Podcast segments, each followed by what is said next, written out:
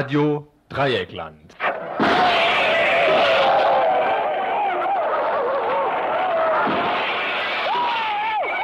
Tagesinfo.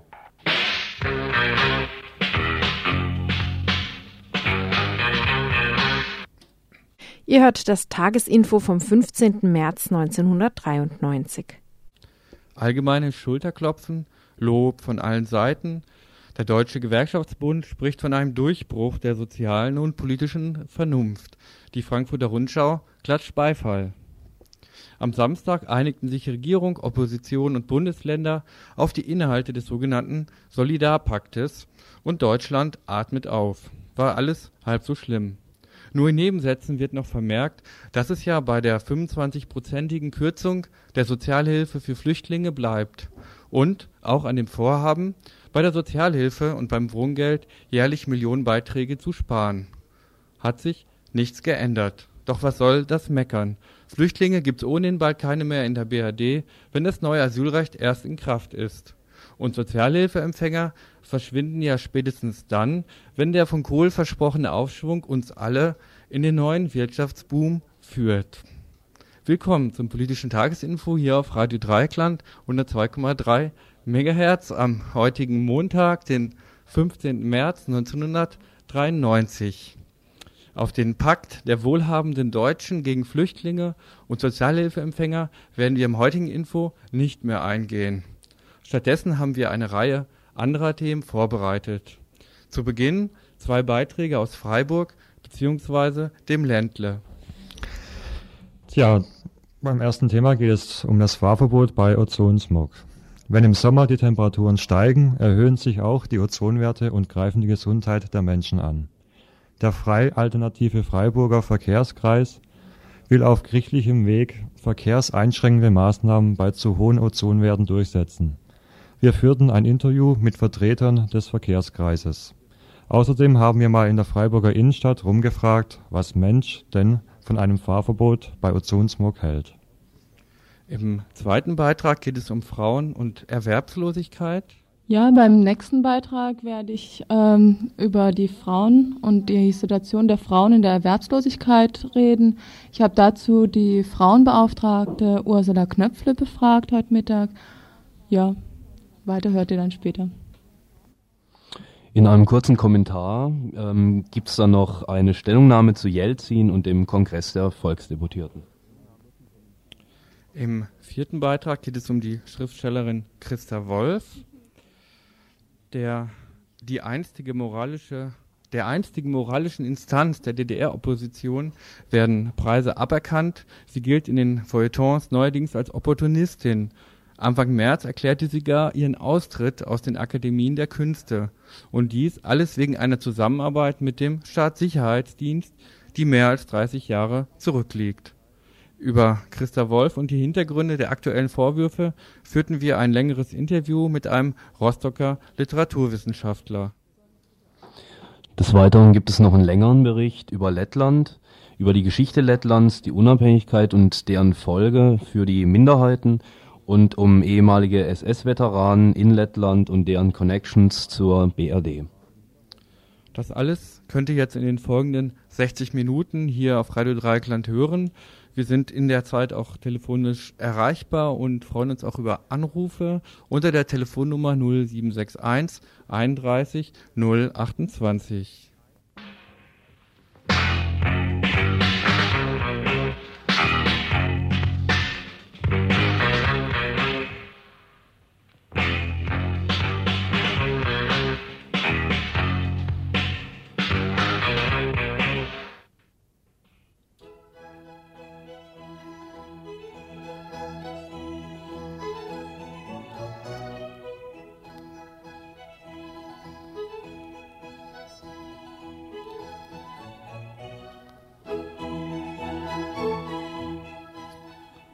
Temperaturen wie in diesen Tagen auf bis zu 20 Grad steigen und alle Welt ins Freie strömt, kann die Freude schnell getrübt werden.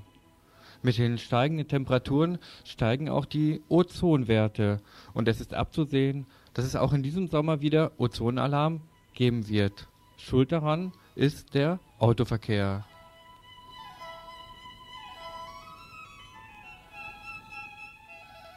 Der alternative Freiburger Verkehrskreis, der sich seit 1986 für die Landschaften im Freiburger Raum einsetzt, stinkt dies gewaltig.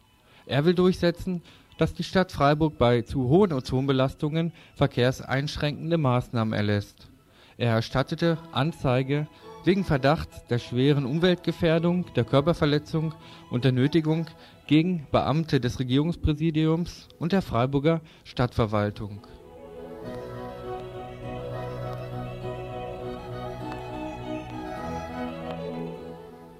Henna Nordmann begründet gegenüber Radio Dreikland die Anzeige. Also es ist eine Nötigung, wenn äh, du von etwas abgehalten wirst. Die Stadt sagt ja Kinder, lass die Kinder drinnen. Ne? Es gibt ja jetzt den Witz, so die Autos dürfen äh, draußen spielen, die Kinder müssen in die Garage. Das äh, haben Leute umhängen gehen durch die Stadt im Sommer. Ähm, das äh, ist eine Nötigung. Nicht? Du wirst abgehalten von Sport, offiziell. Es wird ja in der Ozonbroschüre der Stadt gefordert, das nicht mehr zu machen die Schwerarbeiter, unsere Arbeiter, ungefähr ein Drittel der Menschen äh, hier äh, und überall im Schnitt, die können, äh, ich glaube, die Zahl gilt sogar für uns hier, nicht mehr draußen arbeiten, weil die Dauer auch eine unheimliche Rolle spielt. Noch wenn die stundenlang draußen sind, ist natürlich entsetzlich und äh, nicht nur die Intensität, sondern auch die Dauer in dieser Intensität von Ozon ausgesetzt zu sein. Das sind also eine, die Straßenabteilung der Stadt, des Staates, so, eines, äh, so eine schädigende Straße aufrechterhält, obwohl wir schon so hohe Ozonwerte haben, dann besteht die Garantenpflicht und zwar deshalb, weil dies, der Ermessensspielraum gleich null wird. Sie müssen da gar nicht mehr groß nachdenken, sondern Sie müssen einschalten. Und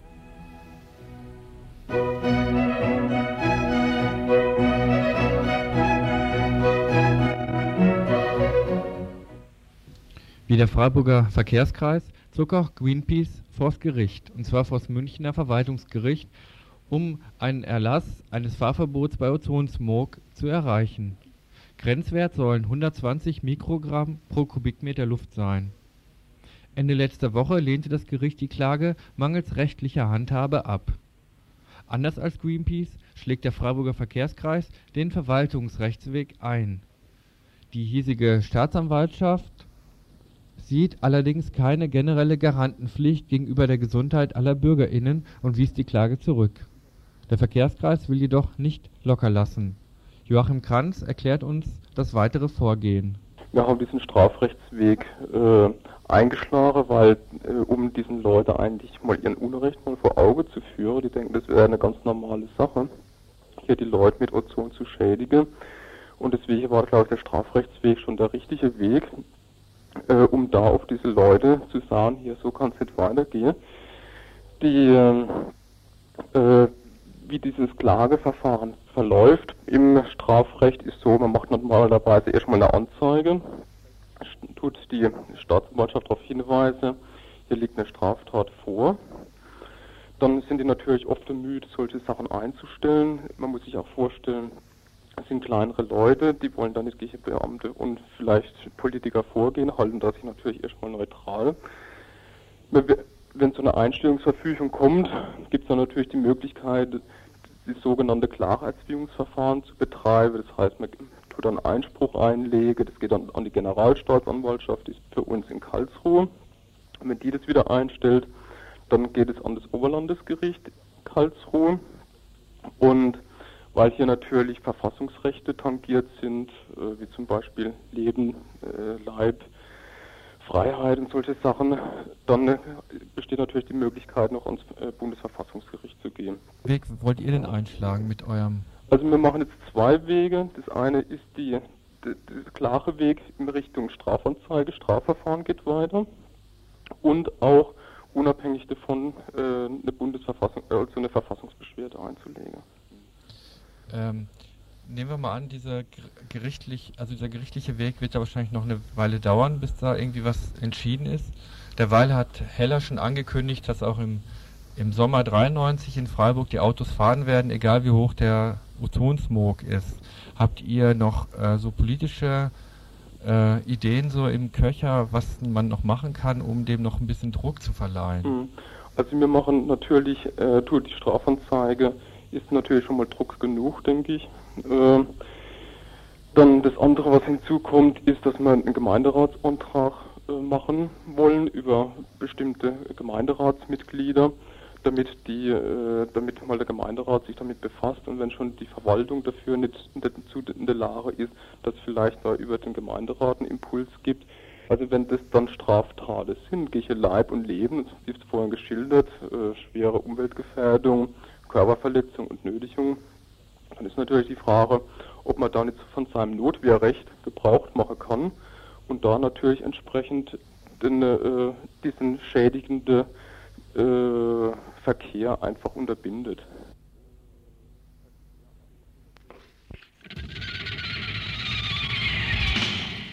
Ja, und zu diesem Thema machten wir heute eine Umfrage in der Freiburger Innenstadt.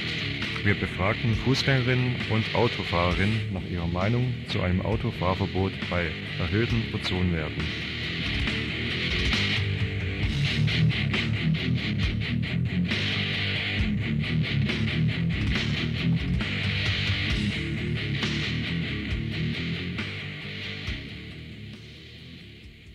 Ihr hört das Tagesinfo vom 15. März 1993.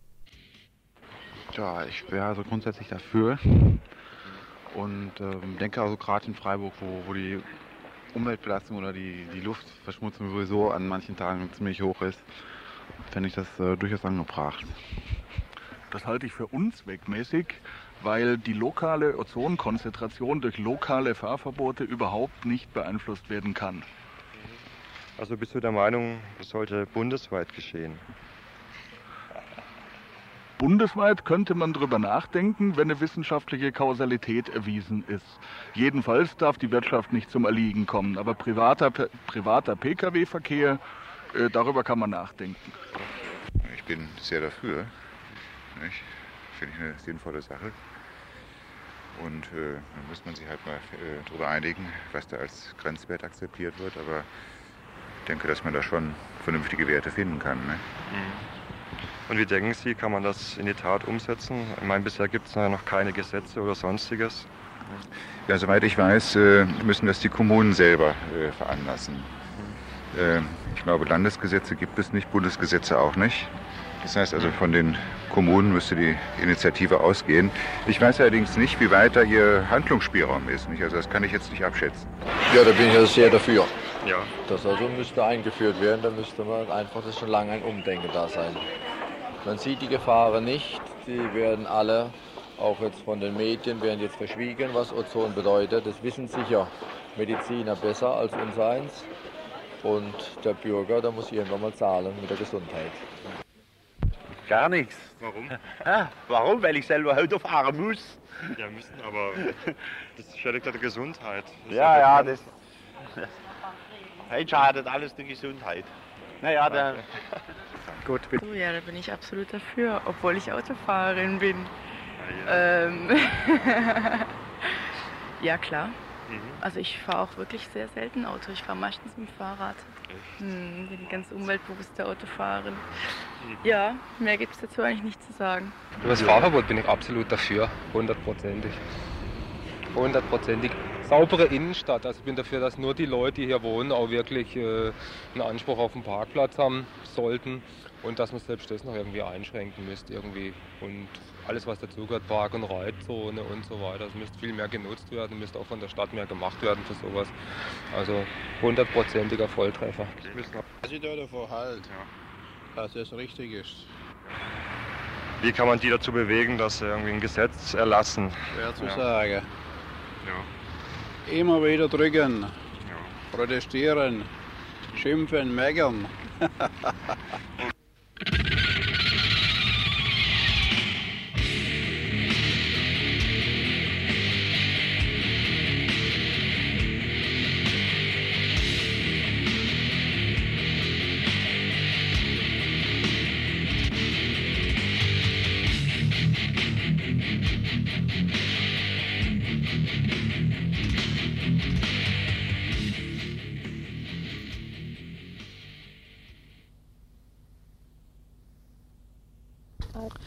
8. März 1993, dem Internationalen Frauentag, betonte die Frauenministerin Brigitte Unger-Seuker, dass Frauen nach wie vor stärker von den Folgen der Arbeitslosigkeit betroffen sind als Männer. Das Arbeitsamt Freiburg gibt folgende Zahlen bekannt. Diesen Monat März 1993 sind insgesamt 16.990 Arbeitslose gemeldet. Darunter sind 6.200 Frauen. Das heißt, 41 Prozent aller Arbeitslosen sind Frauen. Zu viel spricht gegen eine baldige Besserung dieser Situation. Die Wirtschaftskrise ist schwer im Gange, eine Werkschließung folgt der anderen und in Großunternehmen kommt es zu Massenentlassungen. Parallel zu diesen Entwicklungen läuft eine generelle Sozialabbau, der besonders die Frauen in ihrer sozialen Stellung zurückwirft. Es sind nun mal die Frauen, die als erstes ihren Arbeitsplatz verlieren. Für sie gibt es ja immer noch den altbewährten und sicheren Arbeitsplatz in Haus und Garten. Doch selbst wenn Frauen sich verstärkt um die Familie kümmern wollen, ist es rein finanziell zum großen Teil nicht mehr möglich. Zu der Erwerbslosigkeit von Frauen und deren Probleme damit habe ich die Freiburger Frauenbeauftragte Ursula Knöpfle befragt. Sie weist gleich zu Anfang unseres Gesprächs darauf hin, dass die Erwerbslosenzahlen nichts Absolutes sind. Es werden zum Beispiel die Frauen unbeachtet gelassen, die sich nicht am allgemeinen Arbeitsmarkt beteiligen. Auch für sie ist eine Tendenz sichtbar, dass mehr Frauen erwerbslos sein werden.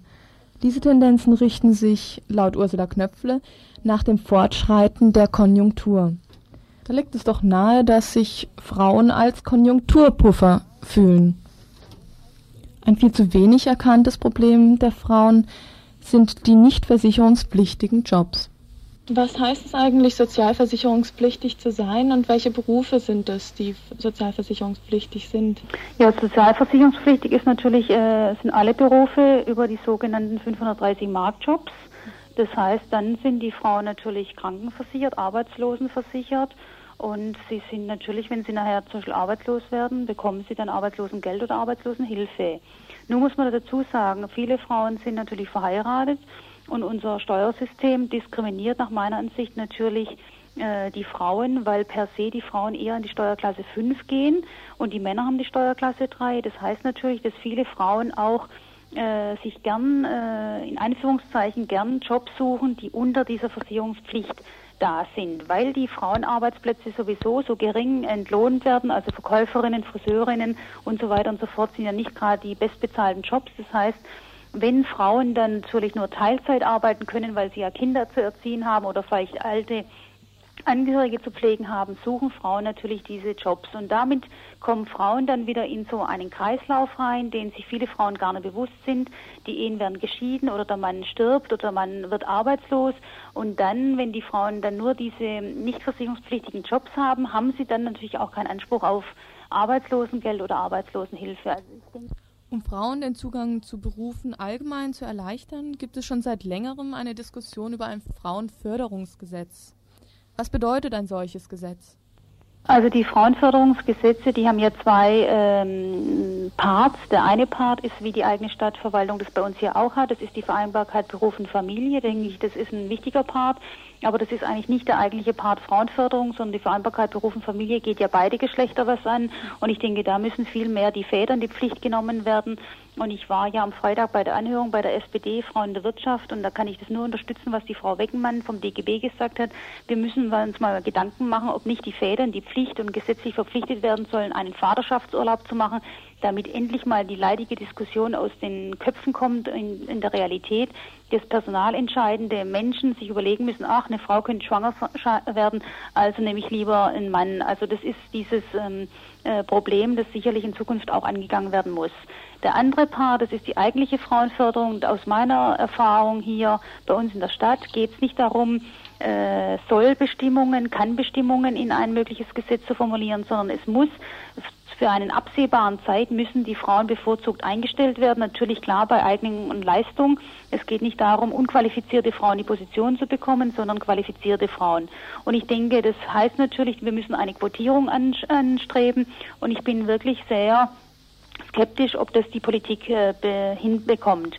Und ich glaube, eine Förderung in diesem Sinne hieße bevorzugte Einstellung von Frauen bei gleicher Qualifikation. Reicht das aus? Müssten nicht Frauen generell bevorzugt eingestellt werden, wenn das Frauenförderungsprogramm seinen Namen gerecht werden will? Für manchen ist die Bevorzugung bei gleicher Qualifikation schon zu viel. Er fühlt sich womöglich benachteiligt. Bisher gibt es ein solches Frauenförderungsgesetz noch nicht. Am 25. März 1993 trifft sich die Verfassungskommission zur Erstellung einer gesamtdeutschen Verfassung. Hier wird auch das Frauenförderungsgesetz nochmal auf den Verhandlungstisch kommen. Weiterhin, weiterhin steht ein Gleichberechtigungsgesetz zur Debatte. Was hat es mit einem solchen Gesetz auf sich? Ja, das Gleichberechtigungsgesetz, das strebt ja die äh, Bundesfrauenministerin Frau Angela Merkel an. Das heißt, dass äh, dort jetzt, wenn das verabschiedet wird, natürlich auch ein sogenannter Frauenförderplan beinhaltet, der dann natürlich für die Bundesebene, also für die Bundesverwaltung gilt. Das ist das Gleichberechtigungsgesetz von der Frau Merkel. Und was hier, was Frau Unger-Solka gesagt hat, dass Frau Unger-Solka ein Landesgleichberechtigungsgesetz anstrebt. Das heißt, hier versucht die Politik also, die Bedingungen zu verbessern. Und was die Idee eines geschlechterneutralen Einstellungsmethode ist auch nichts Neues. Sie würde wahrscheinlich einen Teilbereich des Gleichberechtigungsgesetzes einnehmen. Ja, ganz klar. Ich meine, das ist ja schon eine alte Forderung. Auch nach dem EG-Anpassungsgesetz, Paragraph 611 BGB, ist es selbstverständlich, dass die Stellenausschreibungen wirklich männlich und weiblich sein müssen, dass also wirklich die Männer und die Frauen sich gleichberechtigt angesprochen fühlen für eine Position. Und da gibt es nur wirklich ganz äh, wenige Ausnahmen, wo dann also wirklich nur der Mann oder nur die Frau gesucht wird.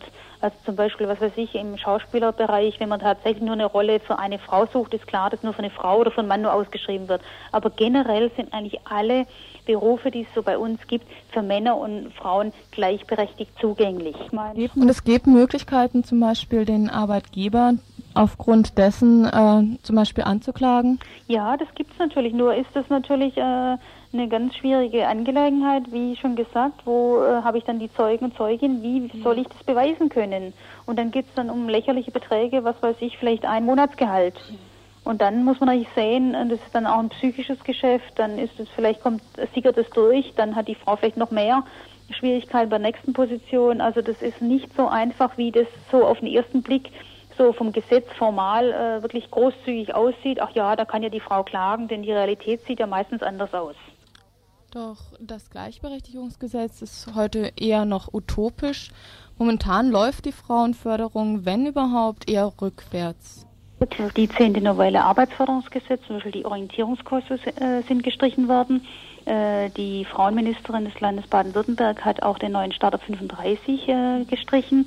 Das heißt, den Frauen wird es schwer gemacht, wieder einzusteigen. Und auch in Freiburg haben diese Kürzungen direkte Folgen. Ihr hört das Tagesinfo vom 15. März 1993. Ja, in Freiburg äh, äh, ist natürlich jetzt die Schwierigkeit, wenn äh, das Arbeitsamt zum Beispiel durch den ABM-Stopp nicht mehr Arbeitsbeschaffungsmaßnahmen für Frauen äh, verstärkter einrichten kann, heißt es natürlich, dass die Frauen da natürlich benachteiligt werden. Das heißt natürlich auch, wenn keine Orientierungskurse vom Arbeitsamt mehr bezahlt werden äh, können, heißt es, dass zum Beispiel Frauentechnik, die ja einen frauenspezifischen Ansatz haben äh, für Computerbereich, dass auch dort natürlich geguckt werden muss, wie können wir mit den Gegebenheiten jetzt diese Kurse finanzieren. Also ich denke, in diesen Kursen, was sind das für Programme?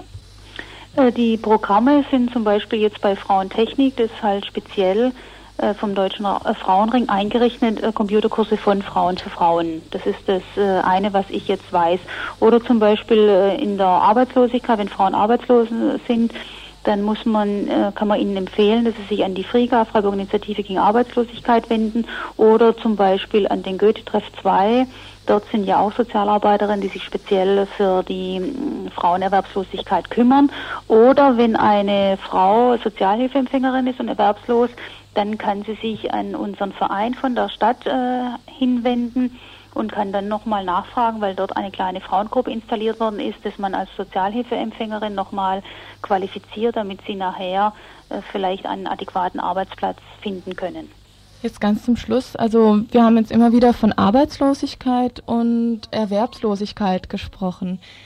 Wo sind da diese Unterschiede? Also mir sind sie vielleicht schon ganz klar, aber vielleicht den Hörerinnen noch nicht ganz. Ja gut, man sagt natürlich, äh, erwerbslos sind die Frauen. Die Frauen sind ja nie arbeitslos, weil die Frauen ja natürlich, wenn sie auch erwerbslos sind, haben sie zu Hause ihre Doppelrolle oder ihre Dreifachrolle. Sie sind zuständig für die Kinder, sie sind zuständig äh, ja für die Reproduktion oder sie sind zuständig für die Pflege der äh, äh, äh, alter werdenden Eltern oder was weiß ich, der Schwiegermutter. Das heißt, Frauen äh, sind nie arbeitslos. Und von daher unterscheiden wir einfach in der Begrifflichkeit zwischen Erwerbslosigkeit und Arbeitslosigkeit.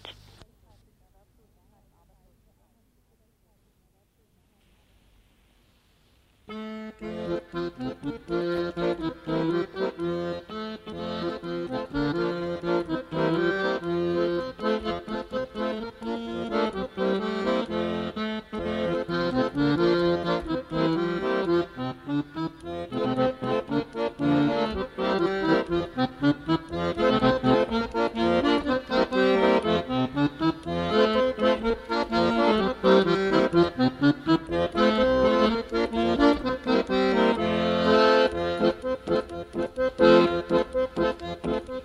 hab nichts gegen Ausländer, wie kommen Sie darauf?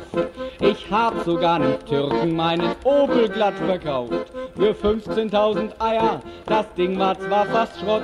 Der betet halt zu Allah, anstatt zum lieben Gott. Ich bin kein Ausländerfeind, ich hab das alles nicht so gemeint. Ich bin ein Ausländerfreund, doch mein Garten bleibt umzäunt. Ich bin kein Ausländerfeind, ich hab das alles nicht so gemeint. Ich bin ein Ausländerfreund, nur mein Garten bleibt umzäunt. Ich hab nichts gegen Ausländer, wie kommen Sie dazu? Hauptsache, die lassen meine Frau und Tochter in Ruhe. Es gibt Ausländerinnen, die sind sogar ganz nett. Man kauft sie sich in Thailand, die sind echt gut im... Ich bin kein Ausländerfeind, ich hab das alles nicht so gemeint. Ich bin ein Ausländerfreund, doch mein Städtchen bleibt umzäunt. Ich bin kein Ausländerfeind, ich hab das alles nicht so gemeint. Ich bin ein Ausländerfreund, doch mein Städtchen bleibt umzäunt.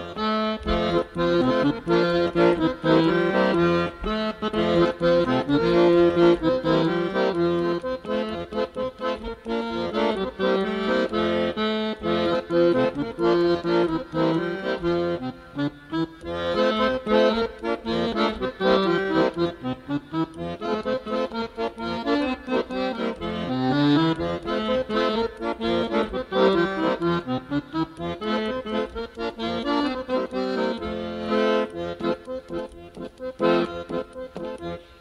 hab nix gegen Neger, das wär ja wohl gelacht.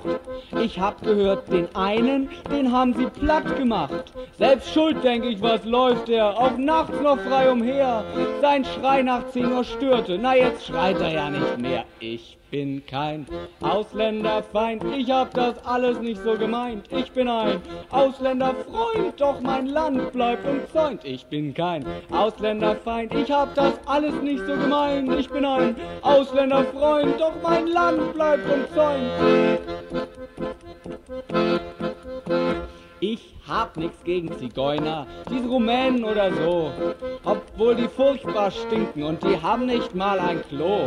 Natürlich hab ich mitgeklatscht, als die Jungs für Ordnung sorgten. Heil Hitler hab ich nie gesagt, als sie mein Feuerzeug ausborgten. Ich bin kein Ausländerfeind, ich hab das alles nicht so gemeint. Ich bin ein Ausländerfreund, doch mein Deutschland bleibt umzäunt. Ich bin kein Ausländerfeind, ich hab das alles nicht so gemeint. Ich bin ein Ausländerfreund, doch mein Deutschland bleibt umzäunt.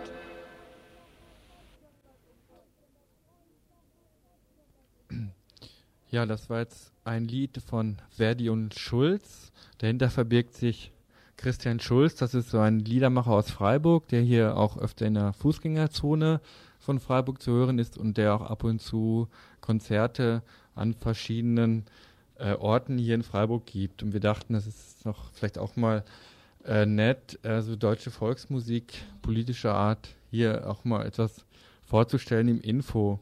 So, wir haben jetzt in der nächsten halben Stunde noch drei Beiträge vorbereitet. Zunächst einen kurzen Kommentar zu Boris Jelzin und dem Volksdeputiertenkongress in Russland. Dann gibt es einen etwas längeren Beitrag zu der Debatte um Christa Wolf und abschließend dann noch einen Beitrag zur Geschichte und äh, gegenwärtigen Situation von Minderheiten in Lettland. Die Situation in Russland, betrachtet Mensch die Regierungsebene, ist trivialer als es scheint. Eine Regierung und ihr Präsident, Jelzin, haben die parlamentarische Mehrheit verloren.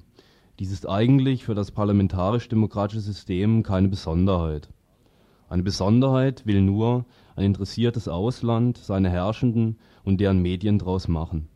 Der BZ-Karikaturist Heitzinger sieht in der Samstagsausgabe des hiesigen Blattes schon die Stalinisten wieder auferstehen.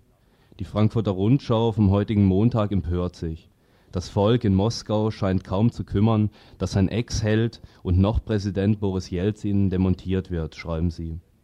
Auch die G7, also die sieben größten Industrienationen, die USA, Japan, Deutschland, Frankreich, Großbritannien, Kanada und Italien, bekräftigen ihre Solidarität mit Jelzin. Ist er für sie doch der richtige Mann, um im Pinochetschen Stil die Privatisierung und Kapitalisierung Russlands, verbunden mit der Deregulation und Abwicklung der letzten sozialen Gefüge, zu organisieren und durchzuführen. Uwe Engelbrecht schreibt in der Samstagsausgabe der Badischen Zeitung, dass die Mehrheit des russischen Volkes auf keinen Fall westlich-kapitalistische Verhältnisse hergestellt haben will. Eben diese will aber Jelzin und seine Verbündeten auch unter Preisgabe der demokratischen Errungenschaften durchsetzen. Kräftige Unterstützung bei diesem Unternehmen kriegt er von den Kapitalisten der westlichen Industrienationen, womit deren Geschwätz von den westlichen Universalwerten, von Marktwirtschaft und Demokratie als pure Propaganda entlarvt wird. Denn das Zweiergespann Kapitalismus und Demokratie gehört keineswegs zwingend zusammen. Vielmehr, vielmehr zeigt sich auch hier wieder am Beispiel Russland, dass der Kompromiss Demokratie und Marktwirtschaft weiterhin auf die Metropolen, auf die reichen führenden Industrienationen und Wohlstandsinseln beschränkt sein wird. Und auch hier fragt es sich, wie lange noch.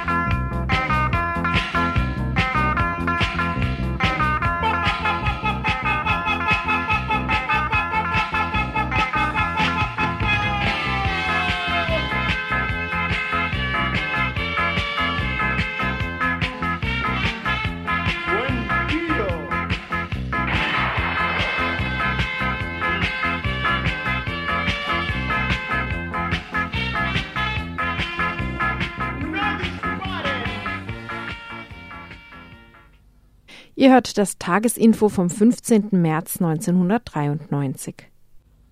Stein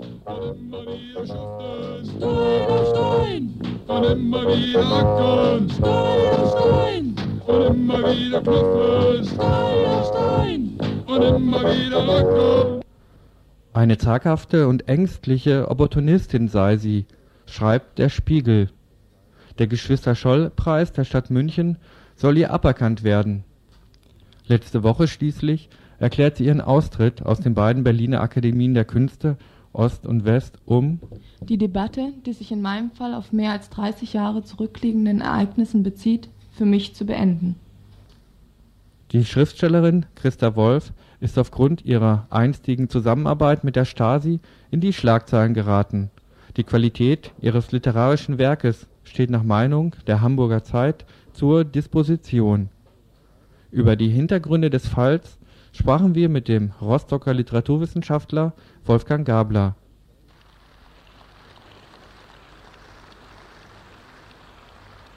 Verblüfft beobachten wir die Wendigen, im Volksmund Wendehälse genannt.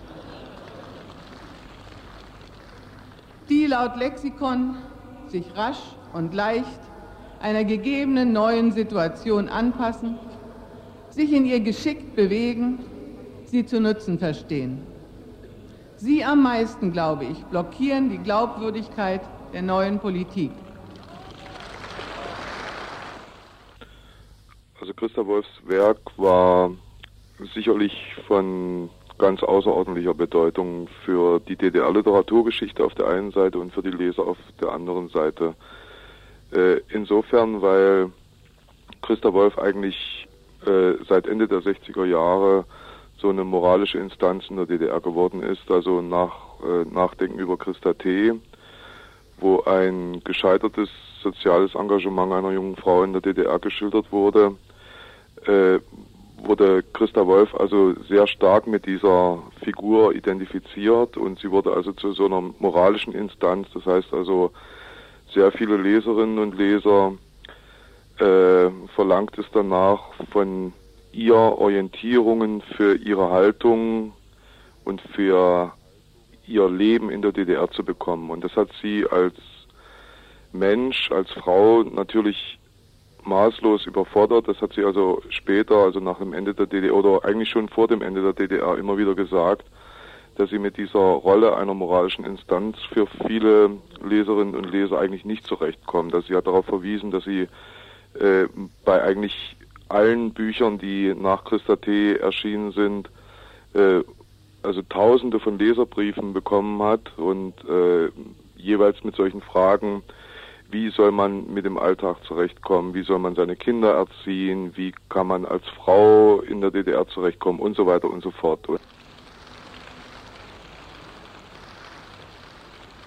Revolutionen gehen von unten aus. Unten und oben wechseln ihre Plätze in dem Wertesystem. Und dieser Wechsel stellt die sozialistische Gesellschaft vom Kopf auf die Füße. Es war so, dass Christa Wolf also von 59 bis 62 als Redakteurin der Neuen Deutschen Literatur, das war also die Zeitschrift des Schriftstellerverbandes der DDR, gearbeitet hat. Und in dieser Zeit wurde sie äh, zunächst als GI, sozusagen als gesellschaftlicher Informant, damals so eine Bezeichnung, und danach als IM geführt. Äh, und das heißt, äh, der Anlass dieser, dieser IM-Tätigkeit war, äh, dass ein westdeutscher Autor, mit dem Christa Wolf, dessen Namen ich aber nicht kenne, den Christa Wolf kannte und der sich äh, also Ende der 50er Jahre sehr scharf gegen die DDR geäußert hatte, äh, Anlass war für die Stasi mit Christa Wolf in Kontakt zu treten und sie quasi zu erpressen. Also äh, sie aufzufordern, entweder den Kontakt zu diesem Autor abzubrechen oder aber Loyalität zu zeigen äh, durch eine Mitarbeit bei der Stasi. Und das äh, und da muss es also in äh, damals arbeitete sie noch in Berlin, also bei dieser neuen deutschen Literatur, ist danach nach Halle gezogen, ist als IM weitergeführt worden, äh, nach ihren Aussagen ohne ihre eigene Kenntnis. Sie hatte aber äh, 1959 schon diesen äh, diesen Namen da als IM bekommen, Margarete, äh, der ist ihr auch mitgeteilt worden und sie, äh, worden und sie hat ihre Berichte auch mit diesem äh, Namen gezeichnet und das, da ging es also vor allen Dingen um äh, äh, ja, Gespräche über Autoren, mit denen Christa Wolf bekannt war, also natürlicherweise durch diese Arbeit bei dieser Literaturzeitschrift. Allerdings, wenn man sich äh, gerade 59, 60 die Rezension, die Christa Wolf auch in dieser Literaturzeitschrift geschrieben hat, ansieht, äh, dann hat man den Eindruck, es war also offenbar für ihre Begriffe keine geheimdienstliche äh, Arbeit in der Hinsicht, dass sie da irgendwas äh, verraten hat und spielte also nach außen eine andere Rolle, sondern äh, sie war schon eine ziemlich herbe Kritikerin, die also die Autoren auch ziemlich zur Brust nahm in ihren Literaturkritiken, die also ideologisch äh, ja nicht stubenrein waren. Stein auf Stein, auf Stein, Stein auf Stein, der Aufschrei von Ihr hört das Tagesinfo vom 15. März 1993. Christa Wolf wird vom März 59 bis Oktober 62 als IM der Stasi geführt. Als sie 1962 nach Kleinmachnow bei Berlin umzieht, zeigte sich die dortige Stasi-Bezirksverwaltung an einer Übernahme des IM Margarete nicht interessiert. Erst im Mai 92, bei Lektüre der über sie angefertigten Stasi-Akten, erinnert sie sich Sie hatte ihre damalige Tätigkeit, wie sie heute sagt, verdrängt. Eine Verdrängung, die der Literaturwissenschaftler Wolfgang Gabler auf ihren enormen individuellen Wandlungsprozess zurückführt.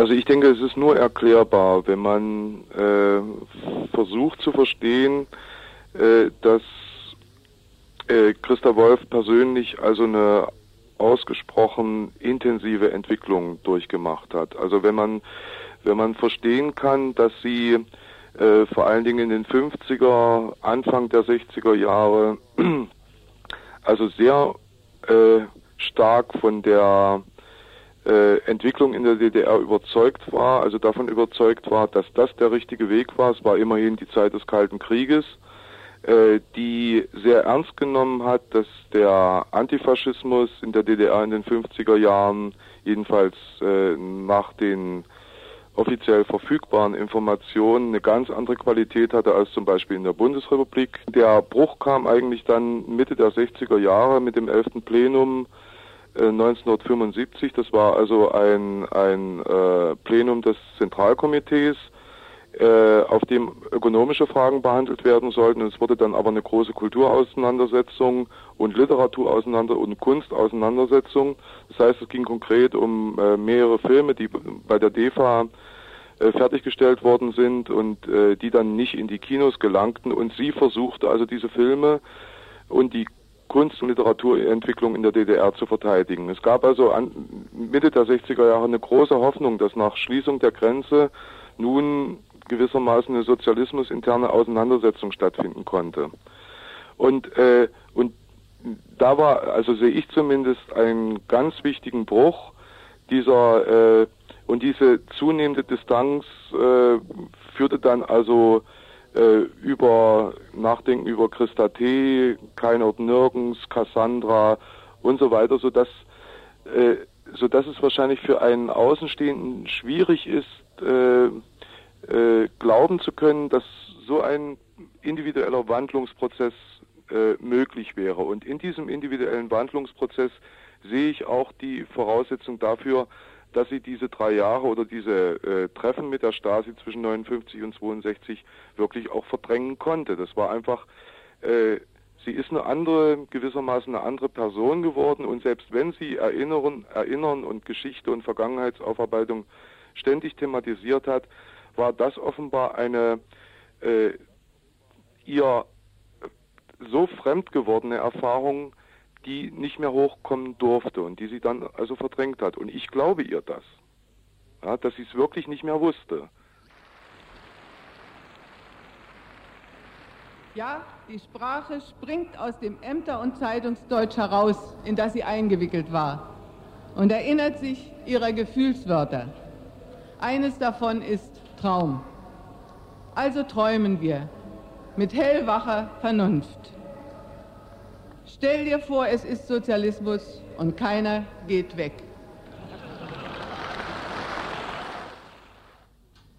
Bereits im Sommer 1990 entfacht sich um Christa Wolf, insbesondere um ihre Erzählung Was bleibt, eine heftige Diskussion.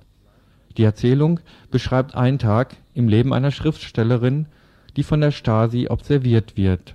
Ein Ausschnitt. Sie standen wieder da. Es war 9.05 Uhr. Seit drei Minuten standen sie wieder da. Ich hatte es sofort gemerkt. Ich hatte einen Ruck gespürt, den Ausschlag eines Zeigers in mir, der nachzitterte. Ein Blick, beinahe überflüssig, bestätigte es. Die Farbe des Autos war heute ein gedecktes Grün. Seine Besatzung bestand aus drei jungen Herren, ob diese Herren ausgewechselt wurden wie die Autos? Und was wäre mir lieber gewesen, dass es immer dieselben waren oder immer andere?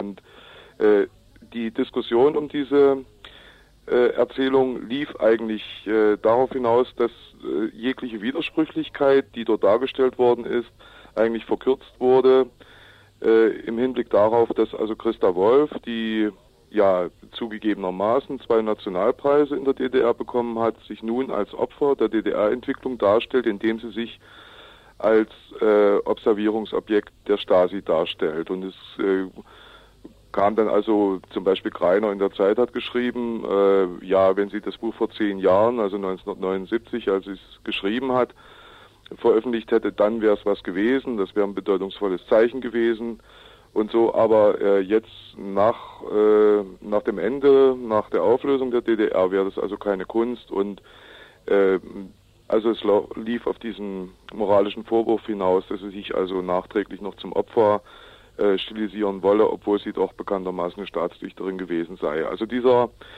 Vorschlag von Greiner ist natürlich von vornherein idiotisch. Also niemand, äh, kein Verlag in der DDR äh, hätte dieses, äh, dieses Buch veröffentlicht und äh, wer Christa Wolfs Haltung äh, zur DDR kannte, wusste, dass sie das Manuskript auch nicht in den Westen geben konnte. Denn das war also das Äußerste äh, an Konfrontation gewesen, was sie hätte leisten können und diese Konfrontation wollte sie einfach nicht. Und äh, ihr ging es doch offenbar äh, mehr darum, äh, sichtbar zu machen an ihrem oder am Beispiel ihrer eigenen Biografie, in welchen Widersprüchen diese äh, Existenz in der DDR zu sehen ist, auch nach dem, äh, nach dem Ende oder gerade nach dem Ende der DDR, äh, auch deutlich machen, dass man, äh, dass man selbst unter diesen Repressionsmaßnahmen äh, äh, leben konnte, Alltag äh, in der DDR hatte, Freude auch hatte in der DDR und, und so weiter. Und dieser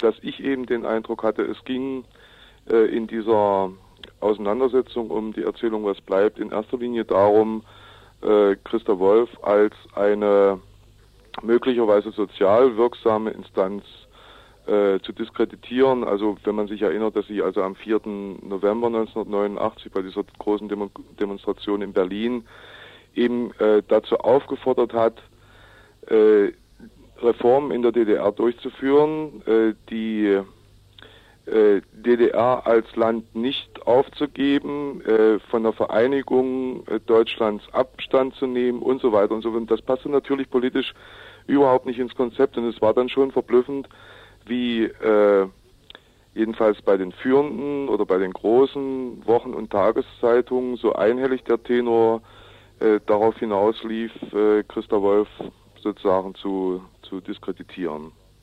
Die jüngste Debatte um Christa Wolf setzt fort, was bereits im Sommer 90 begonnen wurde. Die Kampagne, die seit langem gegen die Schriftstellerin geführt werde, sei böswillig und töricht vereinfachen meint etwa der Bündnis 90 Bundestagsabgeordnete Konrad Weiß. Offenbar sei es für die Schreibtischhenker des deutschen Feuilletons nicht nachvollziehbar, dass Menschen sich verändern und Schuld und Versagen eingestehen können. Auch Literaturwissenschaftler Wolfgang Gabler plädiert in unserem Interview für eine differenzierte Aufarbeitung der DDR-Geschichte, die im Übrigen nicht losgelöst von der Geschichte der BRD betrachtet werden kann Christa Wolf selbst, die seit September 92 als Stipendiatin in Kalifornien lebt, fühlt sich nach Bekanntgabe ihrer IM-Tätigkeit freier von den Ansprüchen, moralische Instanz zu sein, entlastet. Jetzt wissen die Leute auch meine Schwächen, die Punkte, wo ich verführbar war und meine Integrität nicht wahren konnte. Sagte sie in einem Interview mit der Ostberliner Wochenpost. Wenn Sie sich damit auseinandersetzen wollen, kann vielleicht eine andere Art von menschlicher Beziehung entstehen, von gleich zu gleich, wo niemand sich unterlegen fühlen muss. Während in den Medien weiterhin die Wellen um die Stasi-Verstrickung derjenigen DDR-Autorinnen hochschlagen, die für eine sozialistische Umgestaltung eintreten, bauen die BRD-Geheimdienste munter ihr Netz in den neuen Bundesländern auf unter welchen Bedingungen welche Menschen zu einer Mitarbeit beim Verfassungsschutz oder beim Landeskriminalamt bewegt werden, fragt in den Feuilletons des deutschen Bürgertums niemand. Ihr hört das Tagesinfo vom 15. März 1993.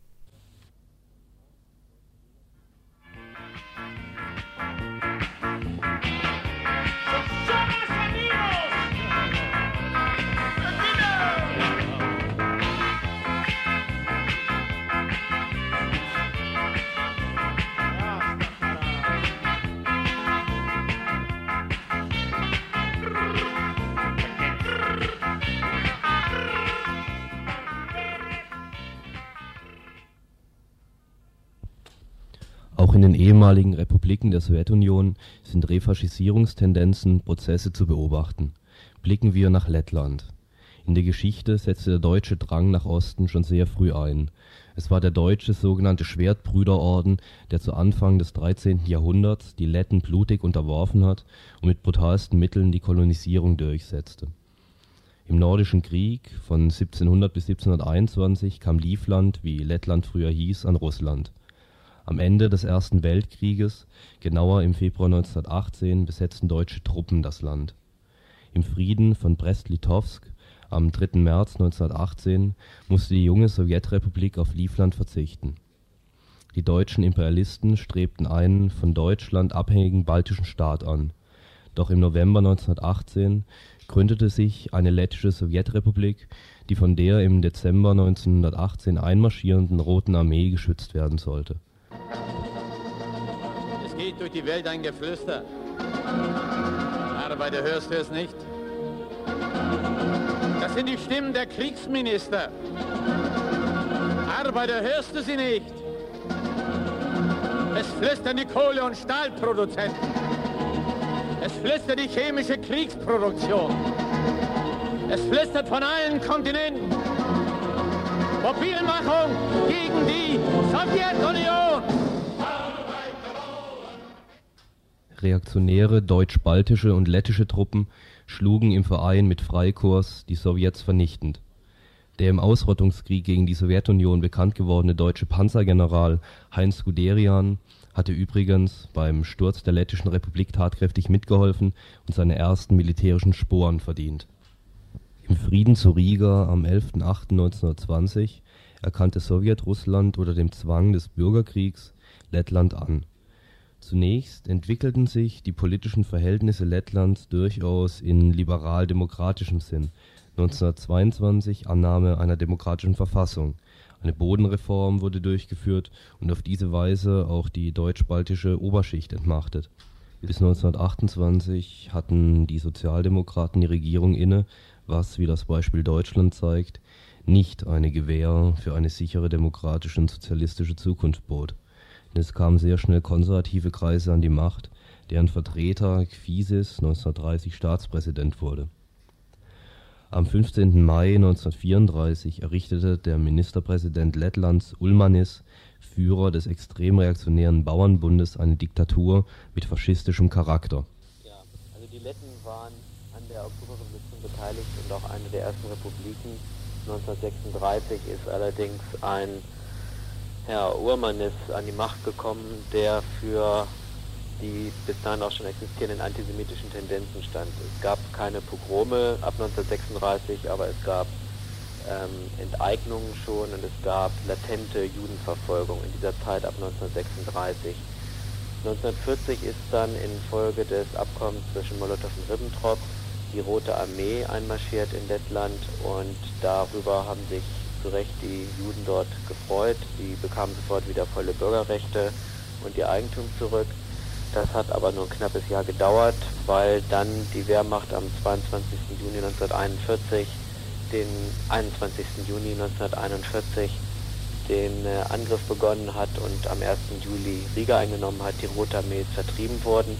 Und schon in der Zeit, als die Rote Armee sich zurückzog und die Wehrmacht Riga noch nicht eingenommen hatte, begannen die Letten mit äh, massenhaften Pogromen, Morden an Juden, dem Ausrauben von Juden und nach dem Einmarsch der deutschen Armee, der Wehrmacht am 1. Juli wurden unter deutschem Befehl regelrechte sogenannte Schutzmannschaften von Letten aufgestellt, deren Haupttätigkeit es war, in den Dörfern die Juden zusammenzutreiben, die dann von einer bestimmten Truppe, dem sogenannten Arais-Kommando, erschossen wurden. Das gleiche passierte in Riga, da wurde das jüdische Viertel mit einem Stacheldraht eingezäunt im Oktober und dieses äh, Gebiet wurde dann auch unter dem Begriff Riga Ghetto bekannt. Am 30. November und dann nochmal am 8. Dezember wurden der Reihe nach so gut wie alle Juden in diesem Riga Ghetto deportiert und in der Nähe von Riga erschossen. Was bedeutet also die neu erlangte Unabhängigkeit Lettlands vom August 91 für die Minderheiten in Lettland, speziell für die Juden? Es ist möglich, wenn ein momentan in der Diskussion befindlicher Gesetzentwurf durchkommt, dass die Juden Lettlands ähm, demnächst keine Bürgerrechte mehr haben in ihrem eigenen Land. Und zwar deswegen, weil nach dieser neuen Gesetzesvorlage jemand Lettisch sprechen muss und äh, Russen, Juden, von denen es nicht mehr viele gibt, es sind fast alle umgebracht worden von Letten und Deutschen im Zweiten Weltkrieg und Deutschbalten dann also keine Letten mehr wären. Mhm. Isaac Deutscher, bekannter Trotzkist und Stalin-Biograf, behauptet, dass die Emanzipation der osteuropäischen Juden erst ähm, durch die Sowjetunion möglich geworden ist. Wird nun der Widerruf der Oktoberrevolution, wird damit auch diese Emanzipation zurückgenommen? Wie sieht es am Beispiel Lettlands aus? Äh, wie diese Frage beantwortet wird, ob diese Emanzipation äh, zurückgenommen wird, ähm, eins ist klar, äh, die Juden warten nicht auf, auf der Antwort. Ich meine, wir können gerne irgendwie Theorien aufstellen. Ähm, aber die Juden von der ehemaligen Sowjetunion, äh, ähm, ähm, wie heißt es, fahren weg, wie heißt es, auswandern, ne? Ähm, ähm, äh, geben sie sozusagen mit ihrer Füße eine, eine deutliche Antwort auf ihre Erwartungen darauf. Ähm, meine Einschätzung ist, dass Lettland, ich habe äh, äh, gearbeitet an einem Artikel für Life Magazine über Lettland und es gab eine sehr große Kontroverse darüber und die lettische Regierung hat verschiedene Vertreter von der jüdischen Gemeinde nach New York geschickt, um den Artikel zu dementieren. Ähm, und mein Eindruck ist, dass die lettische Regierung wird versuchen, in den nächsten Jahren sehr vorsichtig äh, zu, äh, zur Frage von Antisemitismus umzugehen. Äh, es wird zum Beispiel, wenn der Präsident vorher sagte, dass die Juden selber schuld sind an ihrer eigenen Vernichtung von dem Zweiten Weltkrieg. Ähm, das wird er nicht mehr sagen. Ich denke, die haben jetzt eine klare Position, dass wir müssen ziemlich leise sein mit Antisemitismus. Ähm, und ich denke, jetzt wird eigentlich der, der, die Russen als die Haupt, Hauptfeind gesehen. Sozusagen für, für, für eine pur lettische Nationalist ist dieses Judenproblem schon gelöst. Die, die leben sozusagen in die Erfolge äh, davon. Und jetzt der, der Hauptfeind ist, ist, sind die Russen. Doch die Entwicklung Lettlands ist ungewiss. So können zum Beispiel Veteranen der lettischen SS-Legionen Denkmäler zu Ehren der Waffen-SS errichten und auf ihre Rente aus der Bundesrepublik warten. 300 Mark pro Monat können sie aus Deutschland erwarten. Die deutsche Regierung gewährt SS-Veteranen für die Zeit, in der sie Juden und Mitglieder der Kommunistischen Partei an deutsche Vernichtungseinheiten auslieferten, keine Pension, sehr wohl aber für ihren Dienst in der Waffen-SS. Nach deutschem Versicherungsrecht ist es egal, was der Antragsteller während des Krieges tat, mit der einen Ausnahme, dass die Zeit, die er in einer Todesbrigade verbrachte, für die Rente nicht zählt doch wer zuerst in einer Todeseinheit und dann in einer regulären militärischen Einheit der Waffen-SS diente, kann seine Zeit in der Kampftruppe für die Rente anrechnen lassen. 300 Mark sind in Lettland eine Menge Geld. Die in Rubeln ausgezahlte Pension eines Veterans der Roten Armee entspricht dem Gegenwert von 6 Mark pro Monat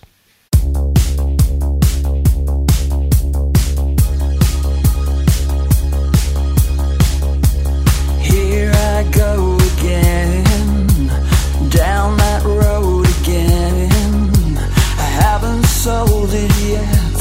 What happened if we never met? Oh, if I just ignored those sliding doors, if I turned instead from your bed, am I queen or something else I might have?